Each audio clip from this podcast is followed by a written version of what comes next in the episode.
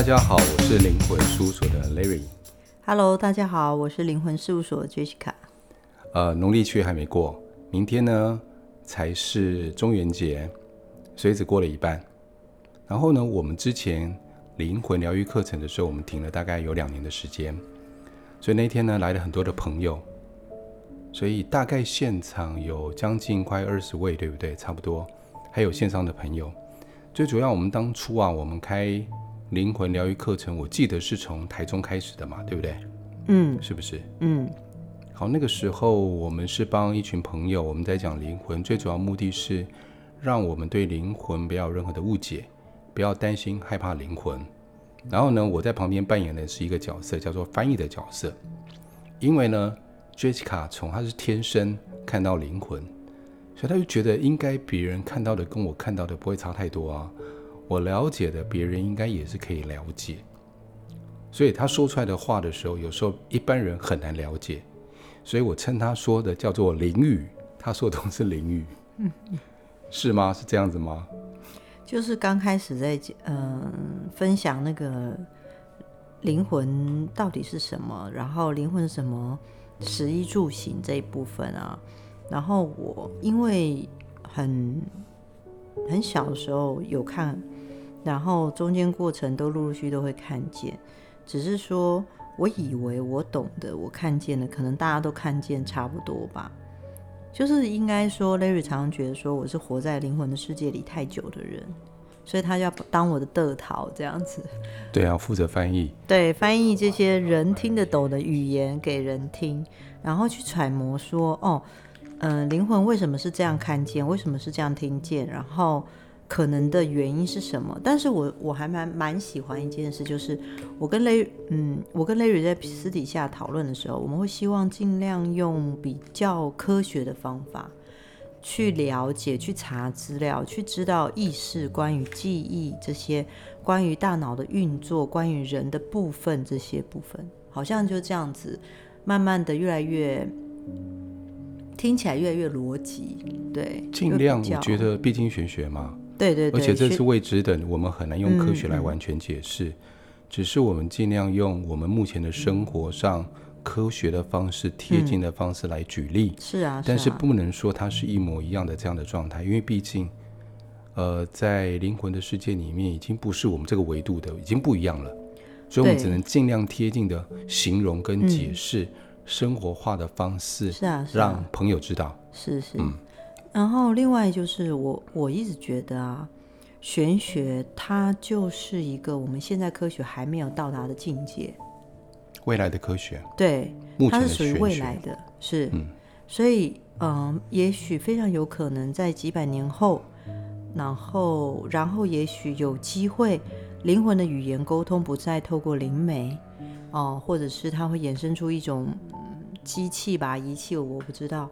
然后去翻译，嗯、呃，灵魂的语言给人类知道。我觉得可能不用那么久，嗯、你知道为什么吗？嘿因为有一些车子，它居然它的雷达系统可以侦测出灵魂。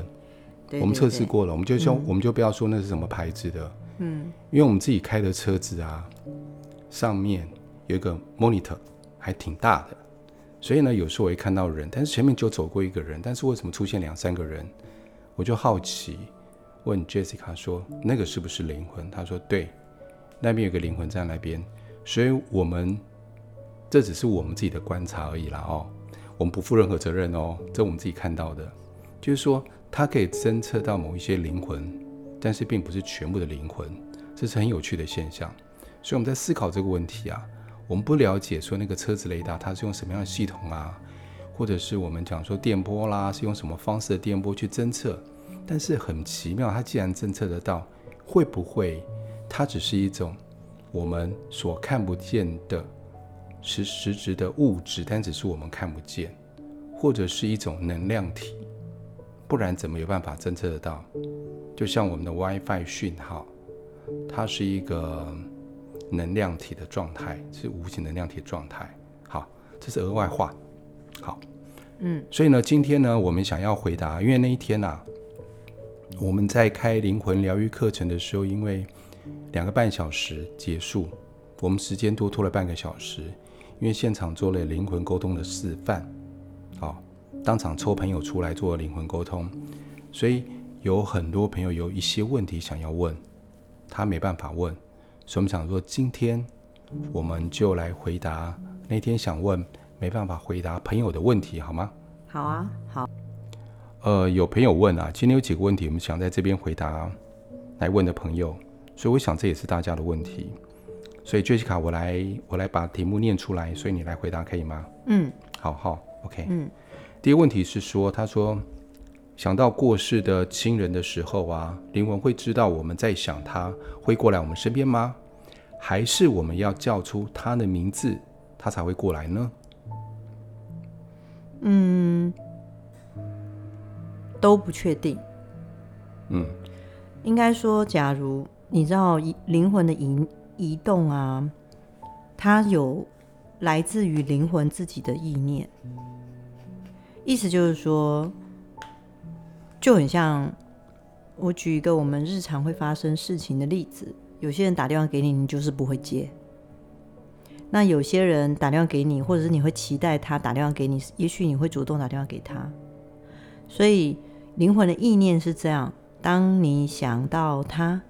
他想不想过来看他？想不想过来？所以你心里想到他，他就知道了，所以他就会决定他要不要过来。所以你也不用一定要叫他的名字，他才会过来。比如说，我就叫了我过世的爸爸的名字，那他会过来吗？决定于他想不想过来。那个想不想啊？其实，在人类世界里，因为我们看得到彼此，听得到彼此，所以我们会。也许被家族、被规定，或者是被规矩所束缚着，所以我们得去做一些什么，让对方能够看见我来了，因为这样你比较觉得我在乎你。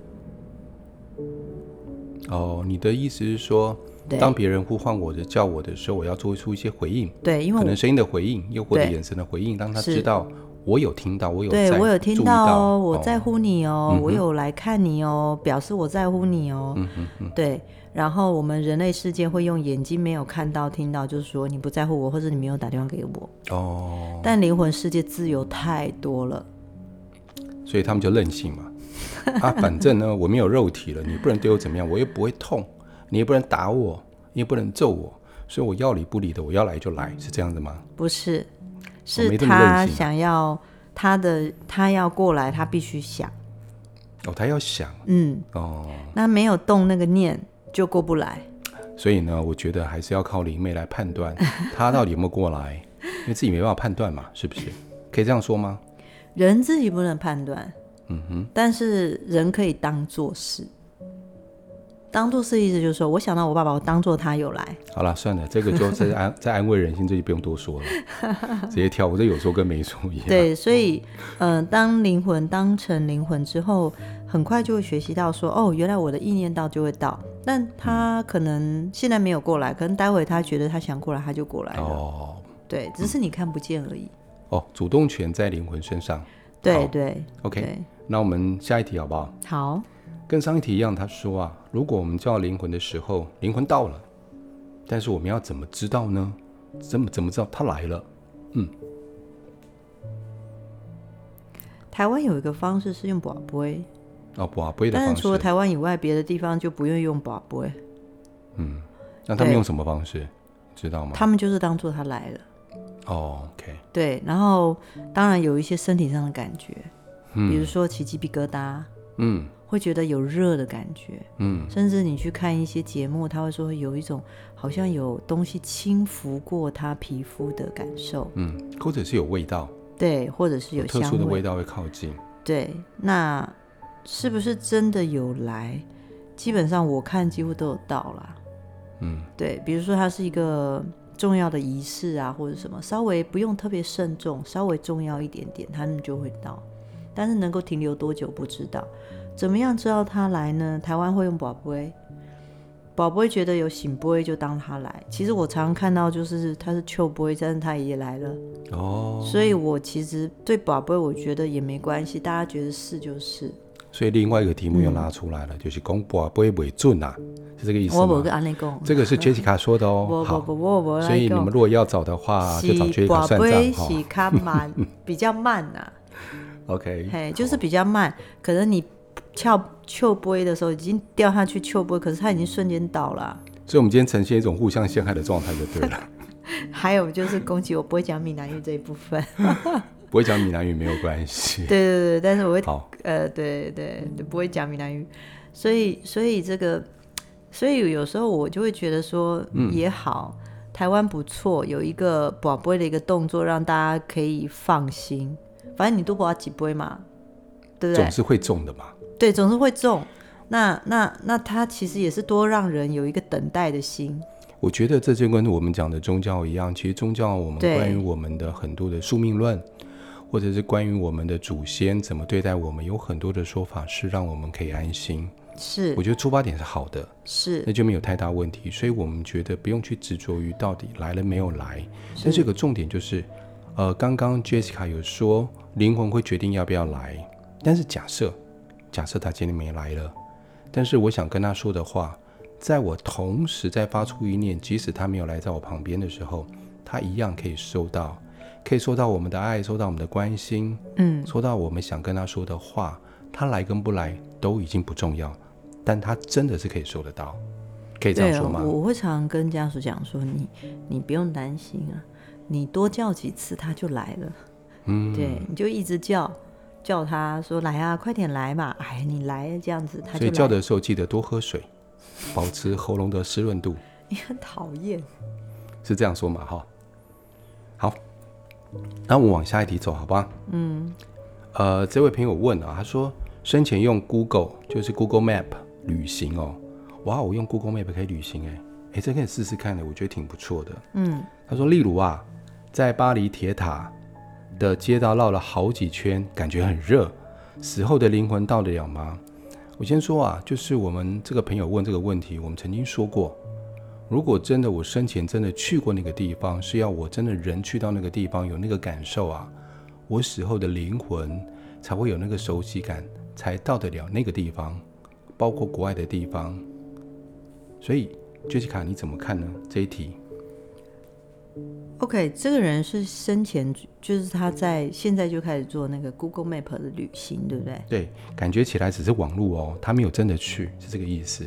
嗯嗯，其实 Google Map 旅行我有试过，就是我自己去，因为现在 Google 它都可以有那种环场的感觉，这样子。嗯嗯，三 D。然后对对对然后你就觉得你在那个世界里面在旅行，在行走。嗯，就是视觉的。视觉上面是可以没有问题的，哦，但是触觉、身身体的感觉、温度，好、哦，那个感觉是有落差的哦。对，嗯，那目前，假如我有遇到灵魂，他自己生前是 Google Map 去旅行，我大概会问他一下。哦，所以现在还不知道。对，现在是不知道的。哦 okay、不过我觉得这是一个蛮有趣的一个的想法。那我。你知道我想到这个朋友在提的问题，我觉得他提的很好。你知道我最近想到 VR，你知道？VR 对对，就是说大家都知道戴了 VR 之后，我们就可以去那个世界嘛，然后你会身临其境的感觉。而且 VR 现在就是我们一般看到的是视觉的嘛，嗯嗯，包括声音、视觉、听觉跟视觉，嗯、以后连触觉、味觉跟嗅觉，包括它的震动感都会做到。嗯，可能我们讲的五 D 啊或六 D 之类的。所有都包括在里面，所以我就很好奇啦。嗯，假设，嗯，如果我的温度、嗅觉、味觉、触觉都做到了，是不是死后我真的灵魂可以去到那个地方？嗯，这也是我很好奇的地方。嗯，所以刚 Jessica 有说，等他下次问到灵魂，他确实有这样的体验以后，我们再去问他，因为我们秉持着，我们非得真的是问灵魂问来的。那这种像这种无法用推论的方式去了解的。我们就不不会在这边给一个固定式的答案，所以对，因为哎，对，像 VR 这种意识空间是属于存有自己的意识，跟现实生活面的所谓的环境的意识，这个在人类的脑袋里面的架构到底是什么？然后接下来故事之后。他如果用 VR 的方式，或者是用 Google Map 的方式去旅行，那是不是能够真实的到在到到那个场景？呃，我不确定。但有一件事情是这样，就是说你生前体验越多，感受越多，你也可以丰富你接下来没有身体时候的世界。哦，嗯，所以这个体验是不包括旅行，包括我们的对人处事。当然，对你尝过的食物。嗯，尝过的食物，然后你你遇过的人也是嘛，对不对？当然，你的伤心、难过、遗忘或呃遗憾，或者是你在这里面体验到你没有体验过的情感这一部分，惊喜或惊吓，其实都会造成你呃往生之后的世界，你的色彩就会更丰富。所以说的是情绪，那因为我们往生之后，嗯、我们的脑袋没有了，对，所以。这些里面是不包含知识层面的，比如说我读了很多很多的书，但是我却很少很少的体验。嗯，这样的话，我的灵魂一定不会丰富，对不对？因为我只是带着知识而已，知识只是为了我们这个肉体生活在现在目前这个国度里面或这个维度里面所需要的的的材料。比较特别的是，嗯，哎，我觉得你讲这个会让我去想一想，说。嗯，人人活在世，其实活在自己的球体空间里面呢。嗯嗯嗯，就是你怎么觉得你自己怎么想，你看的世界可能就决定你所看见的嘛。这个大家都没有问题。所以过世之后，很多人就会问说啊，灵魂其实他们也可以很丰富啊，可以互相聊天。其实也没办法。大家如果常听我 podcast，我就会特别讲说，灵魂跟灵魂之间是不相见的。嗯，其实坦白说啊，不要说灵魂跟灵魂之间不相见，人跟人之间。也看不见对方到底在想什么。哦，了解。你想的跟你老公想的，跟你老婆想的，你们各自想在自己的脑袋里面。所以意思就是说，举刚才 Larry 说的例子，假如一个人他在生前就是就看书，很少自己方相关的体验，他会不会觉得，嗯，就很可惜，对不对？但是我刚想到一个点呢。嗯嗯。很多人看书可以看出书中的体验的感受，嗯，跟作者的情绪，他可以去读到跟感受到。是啊，是啊，是啊。假设这样的话，是他的感受也是被丰富起来。没错，没错。状态下，好，对，就是因为他也不知道别人世界到底怎么回事，是他活在这个世界也不见得知道别人的世界怎么回事，只能透过沟通跟语言嘛。对。那但是就是说过世之后，因为他一直长久以来阅读很多书籍，以灵媒的角度来说，我是第三者，我会觉得哦。这个常看书的灵魂跟这个不常看书只是体验灵魂比较起来，右边那个常体验的灵魂比较起来丰富很多。嗯，可是看书的这个灵魂他不会感受到自己的世界不丰富啊。嗯，因为他活在自己的意识里面。对，呃，这也是很妙的地方。他也觉得他自己的日子挺好的。嗯，所以我沟通灵魂有遇到很多是非常非常喜欢阅读的人。哦，那他们就很喜欢这样，他们也觉得他们的世界很丰富，嗯嗯，是这样子。所以体验很重要，无论是什么样的体验，包括看书。看书的话，不是只有背什么一加一等于二这种比较磕磕绊绊的、正正方方的，嗯、比较多的是比较多的感受。看书就要问你啊，你常常看一些不不不不敢说你是上知天文下知地理，但是你看书的那个状态跟那个。范围是氛围是很广的哈。我看书看的，我不敢说很广啦。嗯。但是因为小时候功课不好嘛，所以长大要多好难聊文学气息啦。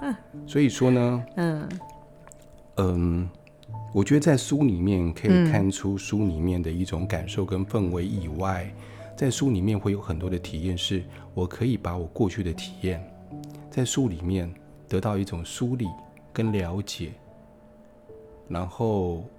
再次的重新整理自己的感受，变得不一样。书本上会有这些功能在，所以我觉得看书是一个不错的选择。如果真的我今年不能往外走的时候，看书，我觉得也应该也可以带着走吧。对啊，嗯，可以的，我觉得是可以的。好，嗯，但是就是过世之后，如果要给他新的书本阅读，嗯、对于灵魂来说就是有困难。OK，嗯，所以我往下一题走喽。嗯。好，呃，下一题刚刚可能有提到了哦。他说，灵魂可以和灵魂用意识体沟通吗？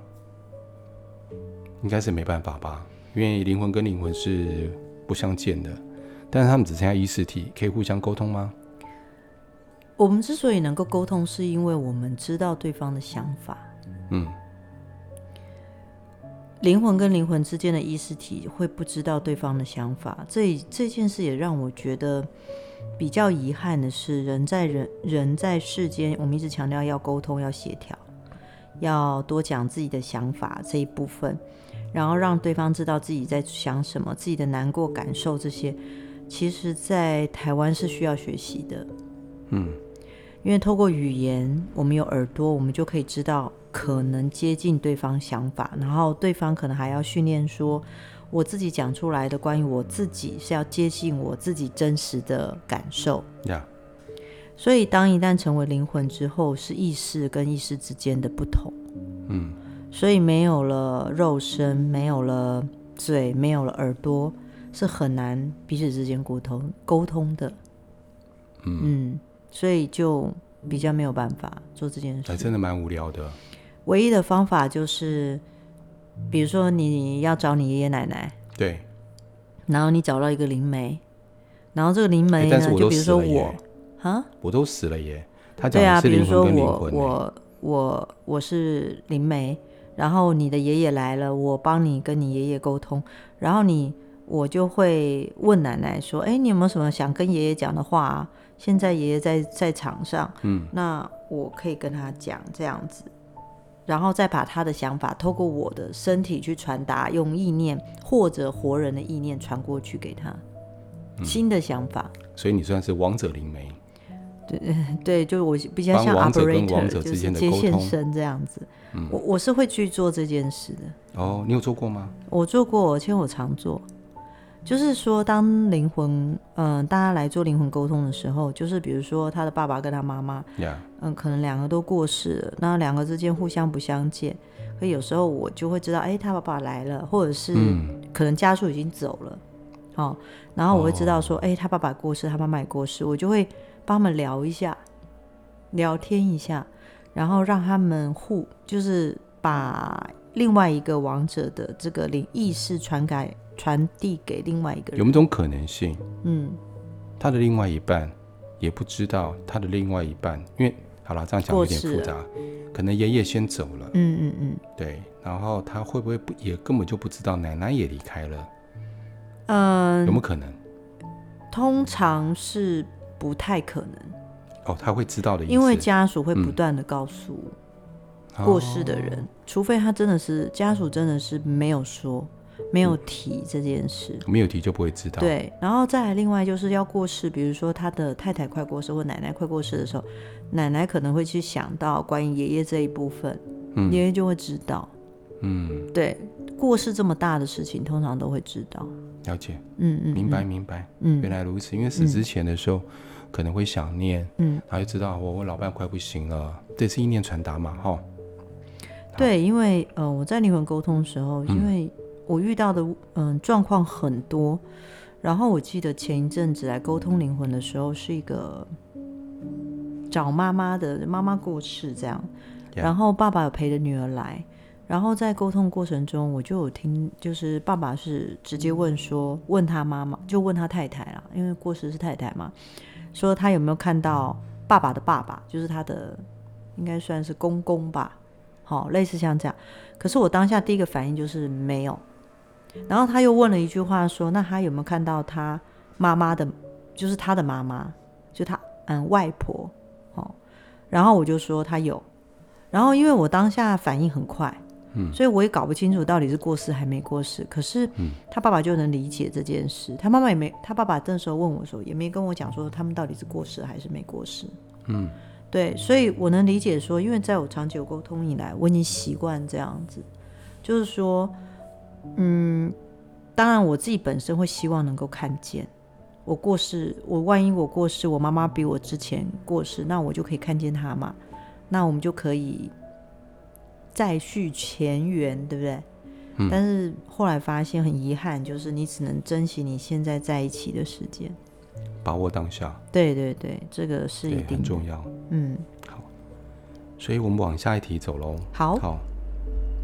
死后的灵魂知道我交新的男朋友，会不会吃醋呢？会。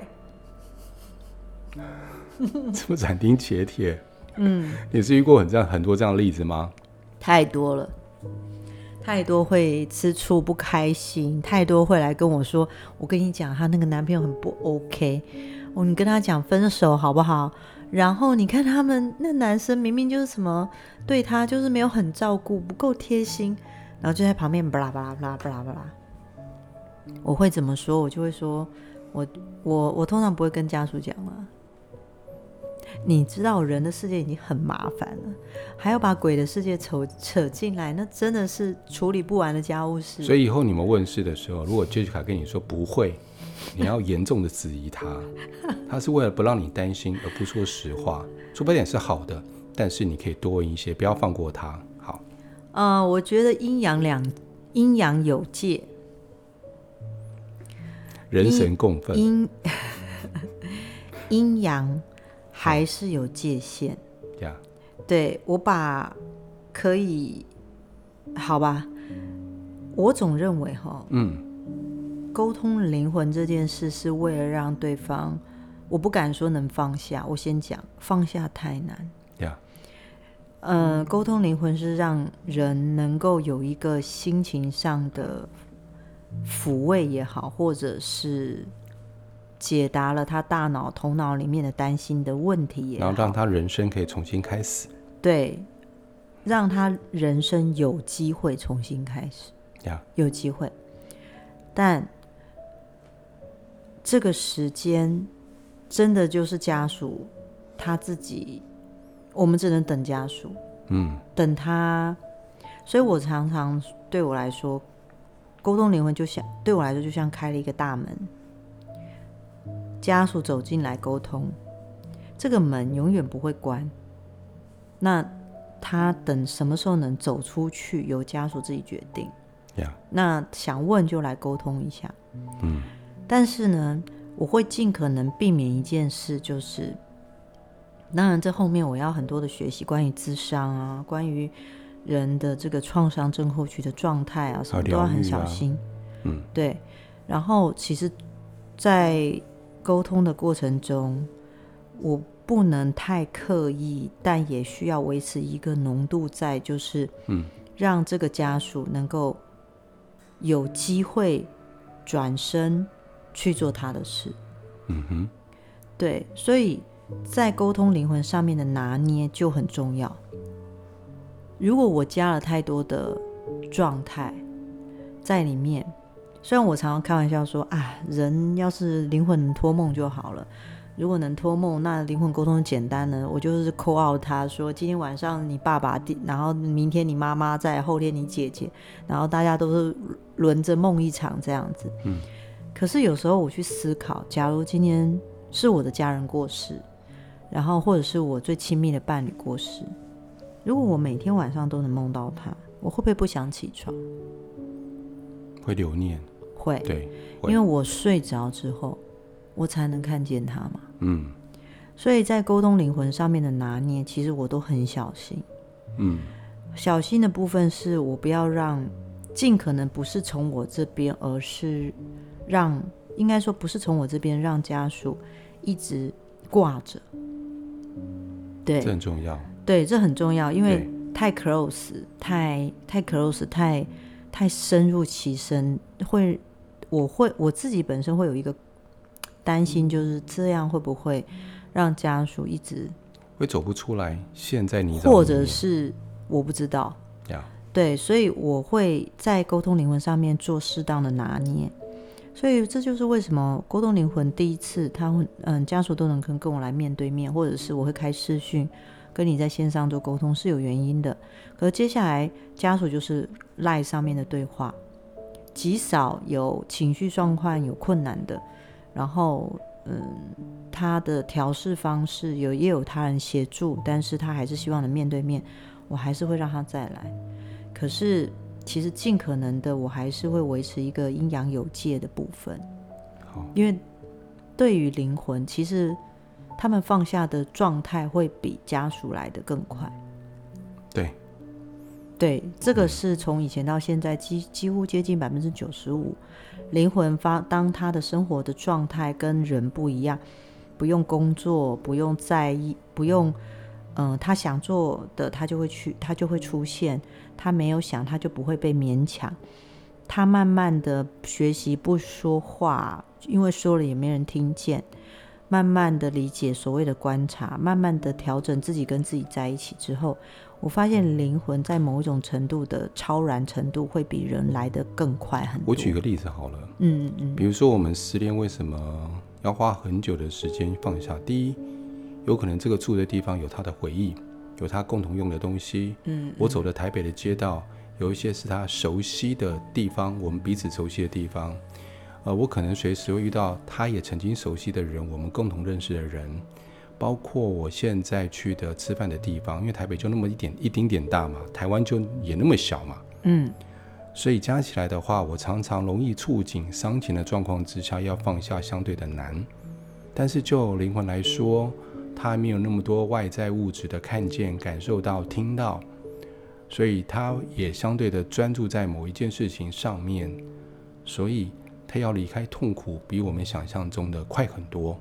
嗯，那只是我们用人的思想来限制他，认为他跟我们一样，只是用我们的方式来投射他，可能要走出来要很久的时间。其实不然，其实他是很快的。是，嗯、是，所以嗯，像 Larry，我就想要问说，像你在生活里面或过去的学习里面，嗯、呃，关于内观。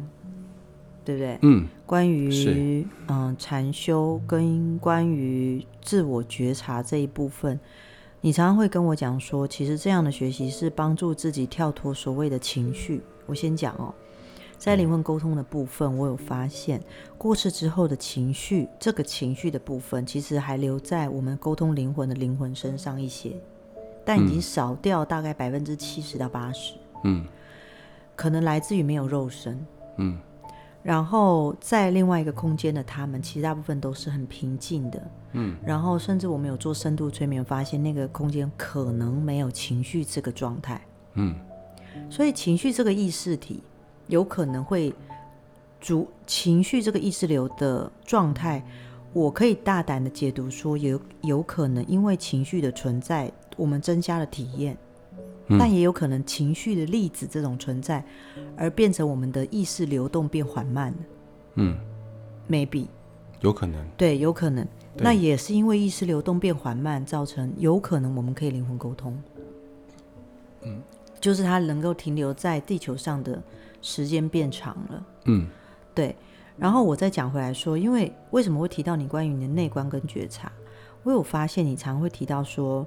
去区分出来，这是情绪在干扰身体的意识的状态，跟真的单纯就把我这个状态或者是另外一个部分切出来，就做我所谓的区分。这个我不知道我们我讲的不是很清楚。就是关于我有发现，在你关于懂任何人的行动之前的意图，其实你是可以把意图跟情绪分开来的。啊，对，有时候可以。嗯。我不能说时时刻刻都可以啦。嗯嗯，这在我们超觉力课程第二阶段的时候，就是进阶课程的时候会讲，呃，觉察的时候会特别讲这个部分，但是我也很难一下子把这个部分全部讲完。嗯，但是我会说，因为那个时候我在内观或者是在禅修的时候，又或者我之前的学习，都有帮助我关于在觉察跟觉照上面很大的忙。比如说，我现在在讲话的同时，我可以清楚地知道我在讲的每一个字，我在说话的语气，跟我在讲话的时候我的情绪状态，我可以知道，并且我能明白，所以我会处于一种呃绝照的状态。我知道我在说这句话的背后的意思，我可以知道。同时，如果假设今天有情绪的时候，我没办法变得没有情绪，我还有肉体，我是人，嗯，最多只是在我今天有情绪，我能够很清楚的知道我的情绪你被压起来啊，或者是我快要生气，或者是我觉得我很难过，我可能下一刻我要掉眼泪了。好，假设我今天生气的时候，我最起码我就有一个选择，我可以选择我要不要说出难听的话，因为难听的话有可能会让别人造成伤害。如果造成伤害的时候，可能就有很多无法弥补的后果会发生。所以我也可以选择这个事情我不说出来，也或者用缓和的方式让这个事情能够轻轻的带过。所以我就变成大话小说，重话轻说，我就可以选择这个方式。嗯嗯。所以在有觉察的状况之下，或觉照状况之下，我就选择更多了。依然有情绪，但相对的很妙一件事情哦，情绪慢慢就会变少变淡，因为这个情绪被看见了，代表什么意思？代表我这个情绪我也被我包容了，被我接纳了，而不是排斥它。不像以前一样，当我生气的时候，我就说：哇，我真不应该生气，我脾气怎么这么差啊？我老是学都学不会。哦，你看我又把事情搞砸了，什么意思？就是在说，其实我这个情绪是不对的，我这个情绪是不好的。我们可以试想，当爸妈排斥我们的时候，我们心里是很难过。对啊。我们做出一些过激的反应，要吸引他们注意。我们的情绪也是，当我们的情绪被我们排斥的时候，他就会故意做一些过激的、更剧烈的情绪反应，来让我们注意到他。反过来看。假设今天这个孩子，他是被接受、是被包容的。妈妈说啊，没关系，你生气没关系，你可以生气吧，把你不开心说出给妈妈听。下次他遇到事情的时候，会不会就不会这么生气了？就比较缓和。他发现他是可以说出来的，他是有出口的。我们的情绪也是，当我们的情绪被我们包容、被我们看见的时候，它有个出口喽，它就会变得哦，smooth 啊，嗯，就会变缓和了。因为它被接纳了，他们就开心了。一旦开心的时候，他们就会觉得我跟你是在一起的，我们两个是在一起的，是 buddy buddy。他就不会有过激的反应，反而这个情绪就会变淡变小了。这同理可证的，就举个例给大家听一下。对啊，为什么我会想问雷雨这件事？我发现，在我们活在这世界上，我们有身体的时候，其实我们很难不受情绪的影响。可能来自于你过去的学习，或者是发生的事情。但是，一旦成为灵魂之后，因为没有这个身体，他的情绪可能那个油然而生，没有受身体这个。我觉得身体很像是情绪的放大器。嗯。然后他没有这个身体之后，那个情绪起来的状态张力就没有那么大。嗯。然后呢，因为张力没有那么大的时候，发发现就不太能够太影响他的意识的思考。所以，当他的意识在这个不太受情绪影响之后，我发现他们过世的时间越长，看淡跟超然的那种方式会越来越多，越来越浓。嗯，有道理。那自己也比较能够去思考这件事，只能用过去的方式思考，但没有办法新的。所以，嗯。这件事情会让我觉得很有趣，就是我们虽然，所以这还是我刚刚有跟雷雨讲，就是说我们有了身体之后是丰富我们体验，当然也可能干扰我们的状态，它就是同时并存，因为我们就在一个二元性的世界嘛。所以雷雨刚刚有教这个关于这部分，就是其实让我们在能够拿捏这个身体运用方面，能够更多的选择性。当我看见我的意图跟关照我的状态之下。而且我有发现哈，嗯，之前你有一些沟通的灵魂的一些例子会跟我分享嘛哈，有一些如果在生前的时候，他的情绪状，他情绪状态是控制的比较好的。哎，我讲的控制不是压抑哦，对对对，因为他们可能就是不太容易生气的，他有他的方式去疏导他的情绪。当他在变灵魂的时候，是不是也是一样的？他是比较温温和的，对。哦，也会有这样的状态。他会比过世之前更温和。哦，更温和。对，但是因为是心通，嗯、只有在心通部分，因为我跟他沟通是心通，就是说他们的状态会变得讲话会更直接，但那是直接，不是伤人，是直接而已。哦、他的表达就会不会像之前那么委婉。哦，他是没有情绪的直接，而并没有任何的意图的直接，是这个意思。是是，因为意图是脑袋带来的，脑袋不见就没有意图了。对，我有发现这件事。OK。好，好，那我们往最后一题走喽。OK，好，好，好，呃，这位朋友最后问的是，要如何跟铁齿的长辈们说灵魂的事情，让他们不会为死后的生活担忧？其实有时候我在讲说，我们的灵魂疗愈课程啊，就叫做灵魂先修班，因为我呢，我们一定会走这一招，我们一定会死，我们就会变灵魂。那如果我们先学到明白灵魂的知识，至少我们在离开身体这一段，又或者是我们已经离开的，我们的恐惧感可以降低。我觉得只要降低，就已经帮助到我们。这也是我们当初开灵魂疗愈课程很最主要的目的，借由 Jessica 来告诉我们，我们遇到什么样的事情。好，那关于这一题，Jessica 你会怎么样去回答？不用说啊。哦，不用说啊。对，等到他们过世之后，他们就知道其实只是这样。嗯。呃，很多家属就会来跟我说。嗯，我的爸妈可能会恐惧、担心接下来他的修行不够啊，或者是他可能投胎转世什么的。他说好多好多的规矩跟迷信哦，是不是来跟我讲？然后说我我我要不要生前去告诉他这些事，让他怎么样？我先讲哦，家人这件事，嗯，是最难让他理解跟了解你的，也最容易。那如果有一天你遇到的家属，或者是你知道的人、长辈们，他们就是用一个比较传统的想法，好在过生活，然后他可能认为他往生之前，他一定要得做一些什么仪式，或者是往生之后他要做些什么。假如是你可以，呃，就是假如你有掌掌有主控权，就是他过世的这些后事都是你可以去打理的，那 OK。但如果不是，那你就是其实你就交你就只能交给长辈去做其他长辈，但如果这些长辈就认为说他一定得做一些，他万一怎么样，你要你想要跟他讲关于灵魂之后死后世界，如果你真的发现真的很困难，其实他过世之后他就知道其实就这么简单，就只是这样，就就算他生前怎么想，他过世之后他还是那样子而已。其实我可以明白一件事情，就是这做我们。在做我们的儿女的担心一件事情，就是我们都希望自己家人过得好。对，当然。包括他们在死后的时候，他们可以嗯比较顺利的接受他们自己的状态。嗯。所以我会这样建议，就是嗯呃，你可以告诉他你在灵魂疗愈课程里面所学的，或是你听到的，但是接不接受，我没办法强迫，这是每个人的自由意识。甚至你可以把我们 Podcast 给他听听看。好，那如果真的有缘分，他来上课灵魂疗愈。课程，他走进来，呃，我相信是这样，就是当他看到我们的时候，我们是用什么方式在叙述这件事情，他能不能够接受？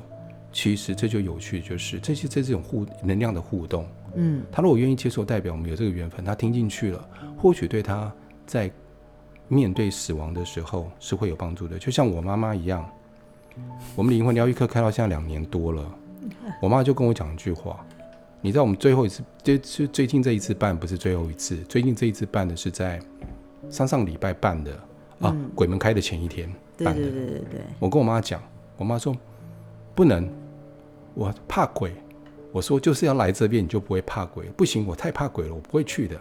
啊，两年多呢，他中间已经拒绝了我三到四次的时间。其实我觉得这这就是缘分啦、啊。我觉得时候到他就会来，但是如果他真的没有来。那在他死后的那一刻的时候，他就会慢慢的接受，或者是我想到一个方式，就感觉可不可以作为儿女的，对不对？嗯，在他真离开的时候，因为那时候肉体没了嘛，但最起码他听得到，在他耳朵旁边告诉他，我在这边，我在灵魂书所这里所学的、所听的，嗯，让他知道，让他安心，这是这是一个协助的方式吗？哎，我你突然这样讲，我突然想到，假如哈。嗯假如你们家里，呃，大家听的那个 podcast，假如家里有人突然过世，嗯，好过世，有些东西是各位听众朋友，你可以帮助这个家人的，嗯，你不用嘴巴说出来，你心里想就好。哦，心里想，对，你心里想，嗯，第一，刚过世的灵魂，你必须要心里想跟他说，你接下来会发现自己拿不起筷子，嗯，然后也端不起碗吃东西，别怕。嗯，你只要看了那个食物，你感受你有拿到那个食物的感觉就好。先用试的，用想的就好。灵魂引导师。对对对，你就这样子用想的就好。你会觉得用想你过去在吃到这个食物的感觉就好。第一，你这样子去帮助这些过刚过世的灵魂，可以让他们觉得比较不害怕。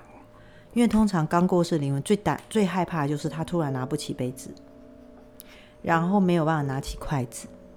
好，通常是祭祀。好，这是第一个吃，你可以先告诉他，你想象一下你过去在吃东西的感觉就好，你就会觉得你吃到你前面这碗饭不用手拿筷子跟拿碗。嗯、第一个可以帮助他的，第二个一定要告诉他，别担心你会肚子饿。因为你可能有很长的时间不会觉得有饿的感觉，那也很好。不用担心你会想睡觉，你突然觉得看到我们睡觉，你突然有一种感觉，你怎么不想睡？那很正常，因为已经没有身体会提醒你要睡觉这件事，但你也不会生病。这三样东西一定要提醒灵魂，这是灵魂最恐惧的。哦。第四个，你现在说的话，也许我们没有办法直接给你回馈，很正常。但并不表示以后我没有机会听到你讲话。我知道你会想我，也知道你会担心我们担心你，但我会相信你会好好的。但因为你刚刚当灵魂，所以有一些害怕的地方，必须我先告诉你。嗯，还有一个，当你要出门，你会发现门打不开，因为你手碰不到门把，嗯，你也没办法出去的时候，你只要想一下。你现在已经到门外，你就过去了。嗯，对，这五件事情提醒灵魂不断在心里重复想，其实就可以帮助到这个刚刚过世的灵魂去适应他新的状态的部分。那如果把这一段录音剪下来，直接放给他听，可以吗？呃，不行。哦，不行。要通过家属的想法。OK。对，对，那。因为为什么要透过家属？是因为你认识他，他认识你，那个意识上面的状态是很重要的。就是这个意识必须要有一个连接，除非灵媒。那如果是我，我得知道你爸爸妈妈名字，这样去讲。你讲跟我讲有没有差别？其实没有差别，只是我知道他们遇到这些事，我会不断的重复的去跟他们讲。嗯、哦，让他安心这样子。哦，这段很重要，非常重要。对对对，可以协助到已经离开的家人，嗯、或者是朋友离开的家人，如果他愿意接受的话，把这一段告诉他。对对对，就是引灵嘛，对不对？引灵当然还有另外一部分。哦，还有另外一部分。对，但是这一部分是引灵里面的一部分。了解。嗯，好，嗯，自己家属可以做到。好。对，那那你需要我解释一下怎么引灵吗？其实人做得到。下次有机会再说好了，okay, 好，好不好？好，好，嗯，所以我们在这里谢谢各位听众朋友的收听，好，那我们下次见喽，拜拜，好，拜拜。